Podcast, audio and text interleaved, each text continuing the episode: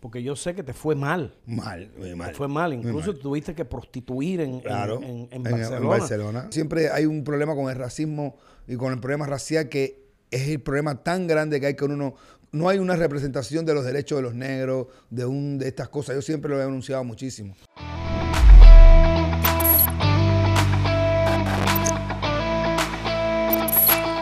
Bienvenidos a otro podcast de Muy Jardón. Yo soy su anfitrión Luis y si estás mirando este programa te doy las buenas tardes, las buenas noches, la madrugada, en el momento que lo estés mirando no importa. Traigan bebida y comida preferida que vamos a estar pasando un rato agradable hoy con un personaje interesantísimo. Hoy el podcast se viste, se viste de gala. Hoy tenemos acá, gracias por venir, gracias por venir y por darnos la oportunidad de conversar un poco. Estoy feliz porque tengo con nosotros al señor Conrado Cole Álvarez, más conocido por Bonco Quiñongo. Eso. Oye, hace rato no me tiraban el Álvarez. Y no te tiraba porque nosotros somos cubanos y tenemos dos apellidos y es bueno decirlo.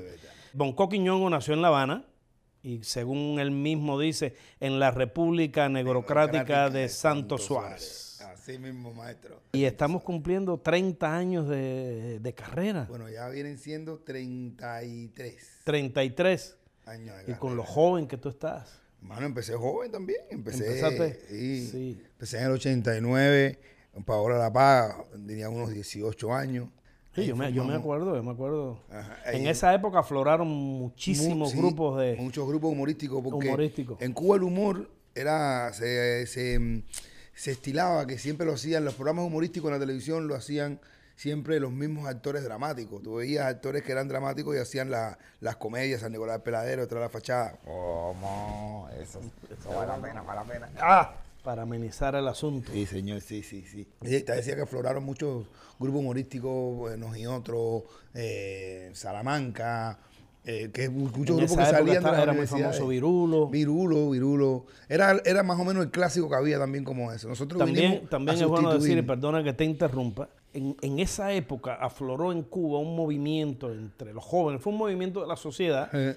de deportistas, humoristas, cantantes, músicos, porque en realidad, y es necesario men- mencionarlo, en parte de lo futil de la, relu- de la revolución es ese desbalance que se produce entre las fuerzas productivas que, que están dadas a producir bienes materiales para la población, en ese desbalance que se produce, que todo el mundo quería ser deportista, Deportista. todo el mundo quería ser eh, músico, todo el mundo quería ser artista, todo el mundo quería, porque esa era lo que te daba la, La oportunidad posibilidad. de tener una ventana, Una ventana. al Ah, mundo. Casi todo, todo la- la- esa generación de comediantes que emergió en esa época, en los 90, veníamos de las universidades y nos co- coincidíamos mucho en festivales de humor. E hicimos todo, toda esa unión, empezando a trabajar ese tipo de humor que se iba saliendo del humor clásico que se hacía típicamente en la televisión y, y el humor que se hacía por los teatros. Eh, nos fuimos separando del humor que hacía Virulo, nos separamos. Nosotros vinimos a ser casi como la, eh, la renovación de la temporada de la gente que venía con Virulo. Nosotros vinimos independientemente de todo, eh, de Virulo, de Carlos Ruiz, siguiéndolo, ¿no? Siguiéndolo y respetándolo, ¿no? Pero Algo más joven, algo más joven y algo y algo quizás más popular Sí. y más a contrapunto con, el, con, con- con la sociedad de ese momento y con las cosas que quizás quería el gobierno. Porque si bien por la televisión no decías todo lo que querías, Ajá. sí cuando iban a los shows Sí, ahí era donde estaba la cosa. en los shows locales, por Ahí. pueblos.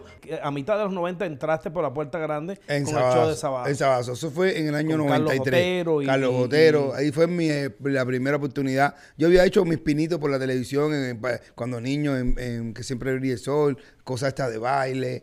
Pero empezamos du- duro y fuerte cuando empezó Sabazo.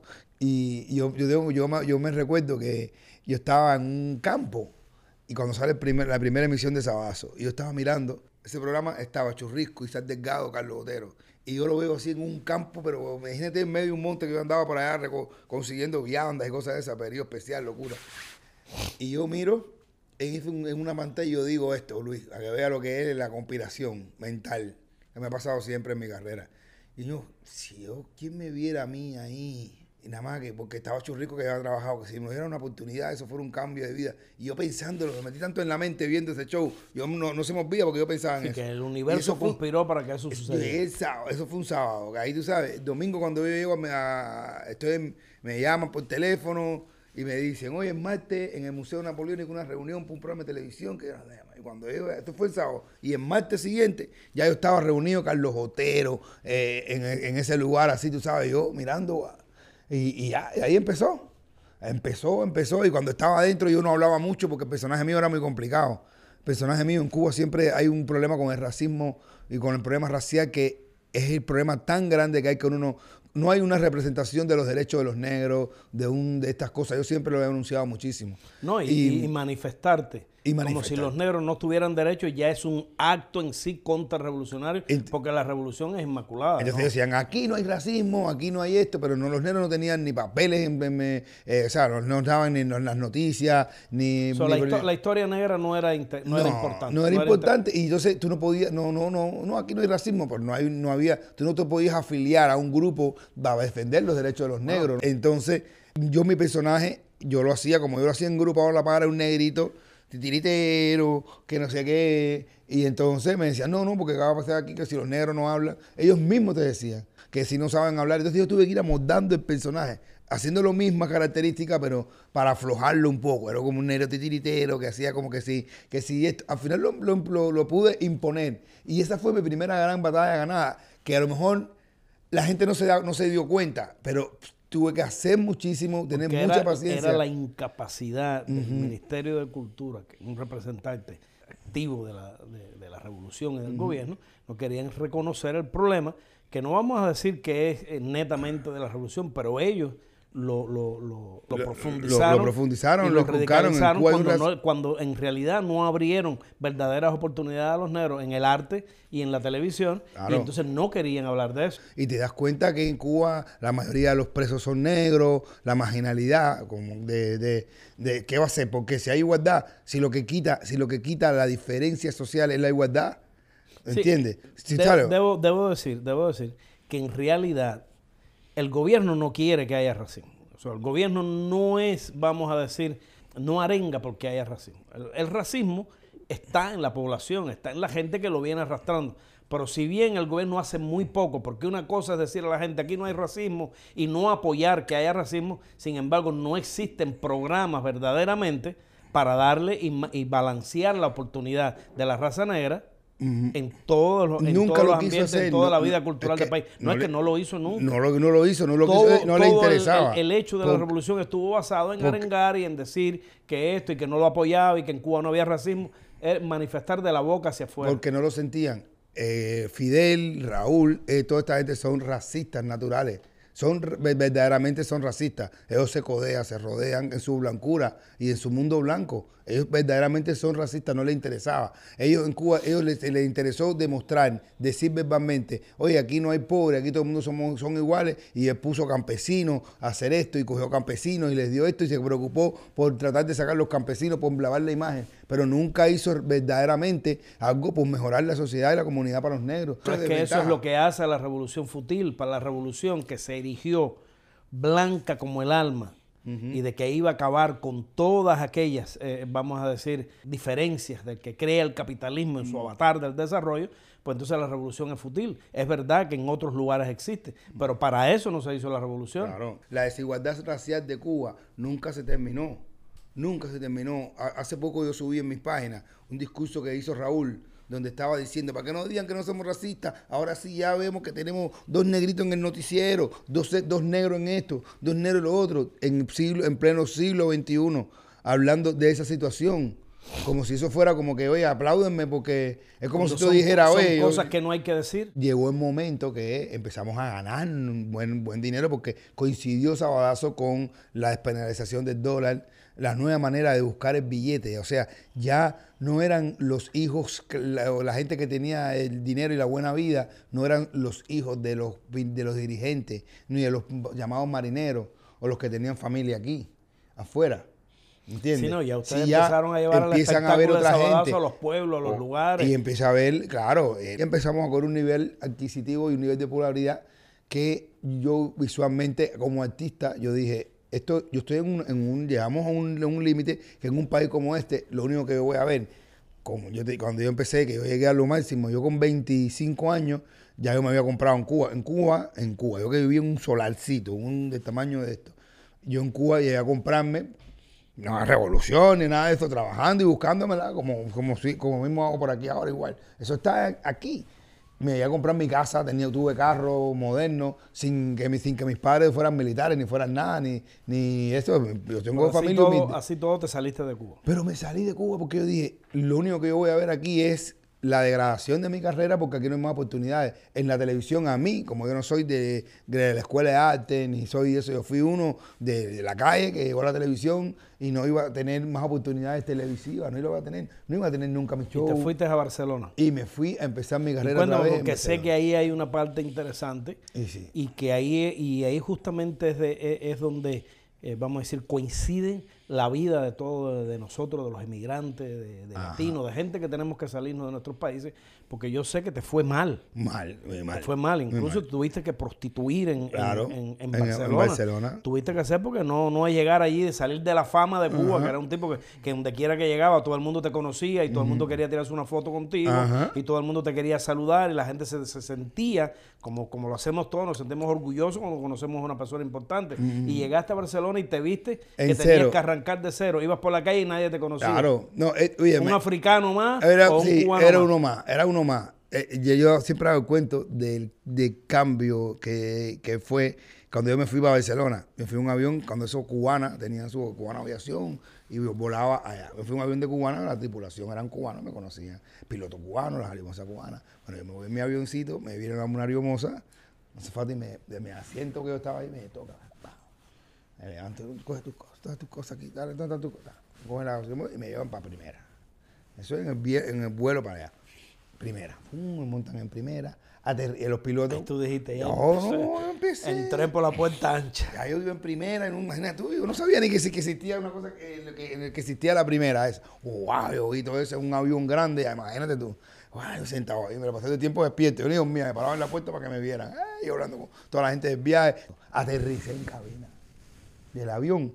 Los pilotos eran cubanos, ven, Bonco, ven para que digo, aterriz- aterrizaje lindo que se ve todo desde la cabina. Es hermoso porque tú lo ves todo. Es un avión grande, una cabina oh, y todo eso Barcelona por ahí, eso no se me olvida nunca. Ah, salí de primero. Y entrando allí ya, me revisa, me llama policía, con tremenda risa, el policía español, y me quitó una cantidad de de tabaco que iba para vender, porque eran dos por maleta. Y, me dijeron, esto es por maleta, eh, tremenda risa. Ya me quitaron los tabacos. Yo dije, uff, en Cuba, ¿qué policía me va a quitar a mí lo de eso? Y ahí empezó, a empezar en cero otra vez. El caminar por la calle que no te conozcan, el, eh, el todo. Iban los cubanos a verte porque, oye, llegó Bonco. Pero después lo que al final, lo que tú, ya después tenías que cambiar el humor porque no podías hacer el humor allá. Eh, los fracasos en los shows, porque te das Sí, es que es diferente, no te Todo entienden. diferente, todo Y Tienes diferente. que adaptarte al público nuevo y a la manera y, a- Y- y al intríngulo. Y de, Y ahí empecé a ducharme, hermano, a dar clases de baile en las discotecas, que oía gente que llegaban, oye, un costa aquí, comenzaba aquí a reírse, eh, cubano, y eh, ¿tú, estás, tú estás bailando, bailarín en discoteca, pero estaba pues eh, viendo cómo eran las cosas para tratar de hacer la comedia, para que le gustaran los españoles allí, eso fue cuando empecé a hacer ahí, pero la pasé bien mal, bien mal, yo cogía mi dinero y lo mandaba porque yo dejé mis niñas pequeñas. O sea, yo hice un cambio de familia y yo dije, me voy. Sí, la, la gente en Cuba vivía mejor que tú. Mi eso siempre. Yo ahora mis hijas son grandes y yo les hago cuento. Yo les digo, ustedes estaban en Cuba, que yo, ya sea los cumpleaños y las cosas, y yo les mandaba el dinero. Yo les decía, a veces, cuando yo le mandaba 500 dólares, era todo lo que tenía. Y a veces yo decía, no, estoy en un proyecto, no puedo ir. Porque si iba, me gastaba el dinero en el pasaje, el poquito dinero que se podía ahorrar. Porque ahorrar dinero no es fácil. ¿Entiendes? Y yo no quería, o sea, yo tenía el dinero para mantener, pero yo no era como otro que tenía una mujer, que se había ido con una mujer o una de esto que era. Yo tenía que ir a, y, y tuve que hacer de todo. Eh, un, un año, en el 2001, en, en la se- una semana de mi cumpleaños no tenía dónde vivir y estuve viviendo en la calle, literalmente, vestido. Un día voy a hacer un casting con un traje que estoy puesto, ya no tenía, no tenía más un dinero y tuve que hacer la cola con los mendigos, pues las mojitas de la caridad, a, a, coger a una bandeja de comida con mendigos. Y yo ahí con mi eso y la mujer me miró. Yo le dije, sí, dámela. Y yo venía de un casting.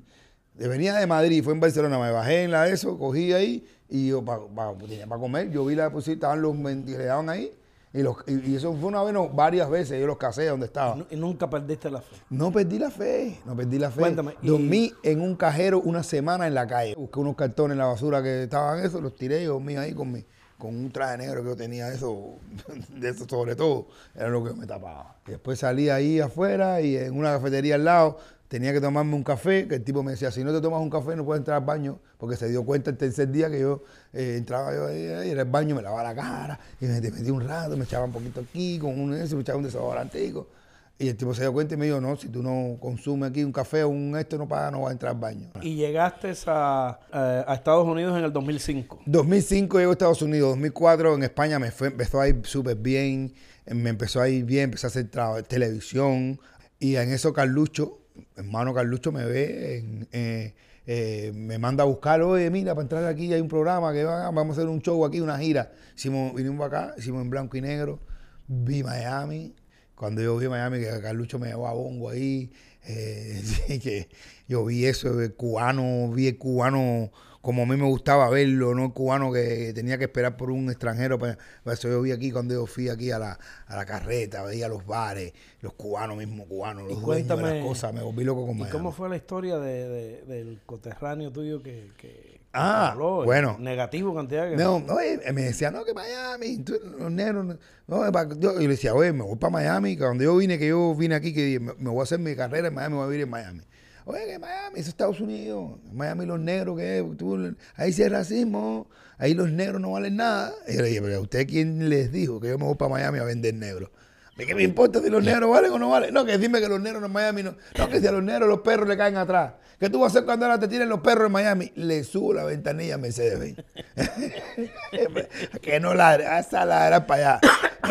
y Le sube la ventanilla a Mercedes. Mercedes Benz. Bueno, y llegó el día que, que compraste tu Mercedes y en Miami ha florecido tu carrera. Claro, de una manera, vamos a decir, esplendorosa. Increíblemente. Hoy tienes tanto trabajo que, que a mí, Que me, cuesta, a un mí ex- me cuesta sí. que, vengas aquí. No, Tienes hombre. un programa en la radio que arrancas a las 6 de la A mañana. las 6 de la mañana. Cuenta, cuenta un poco. Un programa en la radio, en ritmo 95 Cubatón y más, con tremenda preferencia en la ciudad, de los programas que siempre estamos ahí en los primeros ratings. Eh, y tengo también un programa por la noche en la televisión, en SBS también. Se en la- llama Gelengue. eh, Gelengue, donde va también eh, pe- pegado a redes sociales, también bastantes seguidores, espectáculos. Ahora mismo estoy haciendo Cuba donde estar. Tengo un contrato desde, empezamos en diciembre hasta, hasta marzo. Vamos a estar ahí todos los fines de semana. Un espectáculo buenísimo. Tengo show en Dominicana, Colombia, voy ahora el mes que viene. Eh, eh, no, sí, no paro de trabajar en las redes sociales. y sigo tus cosas. espectáculos los Y fines mis de semana. espectáculos en- fines de semana. En distintos puntos de la ciudad, right? Trabajando duro. Es que si fuera un esclavo estuviera pidiendo aumento. Sí, Pero es lo que me gusta. A pesar de que te tocó en la vida, y la gente debe saberlo, la gente que quiere tener éxito, la gente que quiere triunfar, te tocó en la vida hacer muchas cosas que no te gustaban. Claro. Pero ese es el momento en el que tú tienes que afianzar tu Ah, fe. claro. Ese es el momento en el que tú tienes que creer en ti y ir hacia aquello. Porque esa fue tu preparación. Te acostumbraste a lo difícil, te acostumbraste Claro. a hacer cosas que no te gustaban en aras de seguir buscando, Claro. en aras de seguir avanzando, Así mismo. de moverte. Eh, eh, eso es digno de admirar y yo te, Claro. te felicito por eso. Nos vemos en otra oportunidad para seguir conversando. Fue un placer tener a, a Bonco Quiñongo, de los personajes más carismáticos que, con los que hoy se adorna la, la- la ciudad de Miami. Eh, eh, si te gustó este programa, si quieres que, que seguir conversando con Bonco y viendo sus experiencias, pues escribe tus comentarios abajo. Eh, nos vemos en, en Facebook, en Instagram, en Spotify, en cuanta madre hay por ahí para que nos podamos ver y nos vemos en la calle. Gracias.